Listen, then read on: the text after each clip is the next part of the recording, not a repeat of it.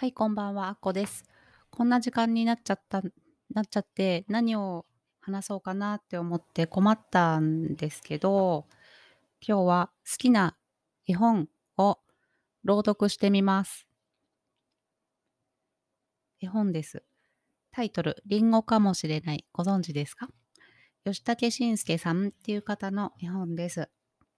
これが私は大好きです。じゃあ読みますね。ある日、学校から帰ってくると、テーブルの上にリンゴが置いてあった。でも、もしかしたら、これはリンゴじゃないのかもしれない。もしかしたら、大きなさくらんぼの一部かもしれない。それか中身はぶどうゼリーなのかもしれない。あるいは剥いても剥いても皮かもしれない。僕から見えない反対側はみかんかもしれない。ひょっとして赤い魚が丸まっているのかもしれない。中はメカがぎっしりなのかもしれない。実は何かの卵かもしれない。生まれてきたな、ん？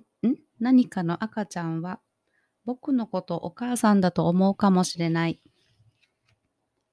育てると大きな絵になるのかもしれない。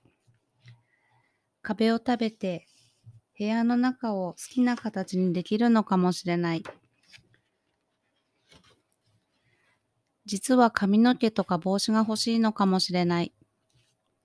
本当は他のものになりたかったのかもしれない。宇宙から落ちてきた小さな星なのかもしれない。リンゴの表面をよく見てみると、小さな宇宙人がいっぱいいるのかもしれない。心があるのかもしれない。このリンゴもしかしたらすべてお見通しなのかもしれない。僕のこと好きなのかもしれない。リンゴには兄弟がいるのかもしれない。兄弟はもっとたくさんいるのかもしれない。そもそもなんでここにあるんだろう。お母さんがスーパーで買ってきたのかもしれない。酔っ払ったお父さんがどっかから持ってきちゃったのかもしれない。何かの合図なのかもしれない。僕のおじいちゃんのおじいちゃんのおじいちゃんがリンゴの姿をして僕に会いに来たのかもしれない。僕を捕まえるための罠かもしれない。ここに来るまでいろんな場所でいろんなものを見てきたのかもしれない。この後リンゴはどうなるんだろう。仲間を呼んでみんなでふるさとに帰るのかもしれない。よく見たら僕、ん？僕以外はみんなリンゴなのかもしれない。手足が出てきて、僕とそっくりになって、僕を丸めて、赤く塗って、僕と入れ替わってしまうのかもしれない。思い切って食べてみるのもいいのかも、いいかもしれない。何も味がしないのかもしれない。すっごい酸っぱいかもしれない。すっごい辛いかもしれない。すっごい硬いかもしれない。ビニョーンってなるかもしれない。プシューってなるかもしれない。むくむく体が大きくなるかもしれない。でも、もしかしたらやっぱり普通のリンゴかもしれない。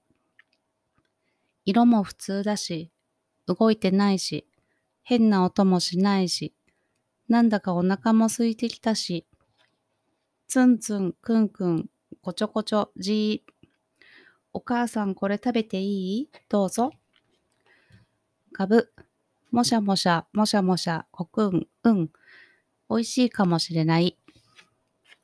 以上です。これが私の好きなリンゴかもしれない吉武慎介さんの絵本です。今思いつきでやってみたけど、絵本を読むのって難しいですね。こう絵の絵の説明とかもすごい言いたいけど、文字だけ読むと、あれですね、しっかり見たいな絵をっていう感じになりました。この本はとっても夢があって私は大好きです。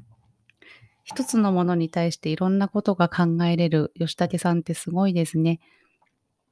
私もこんな風にいいコンテンツが作れるようになりたいなと思ってます。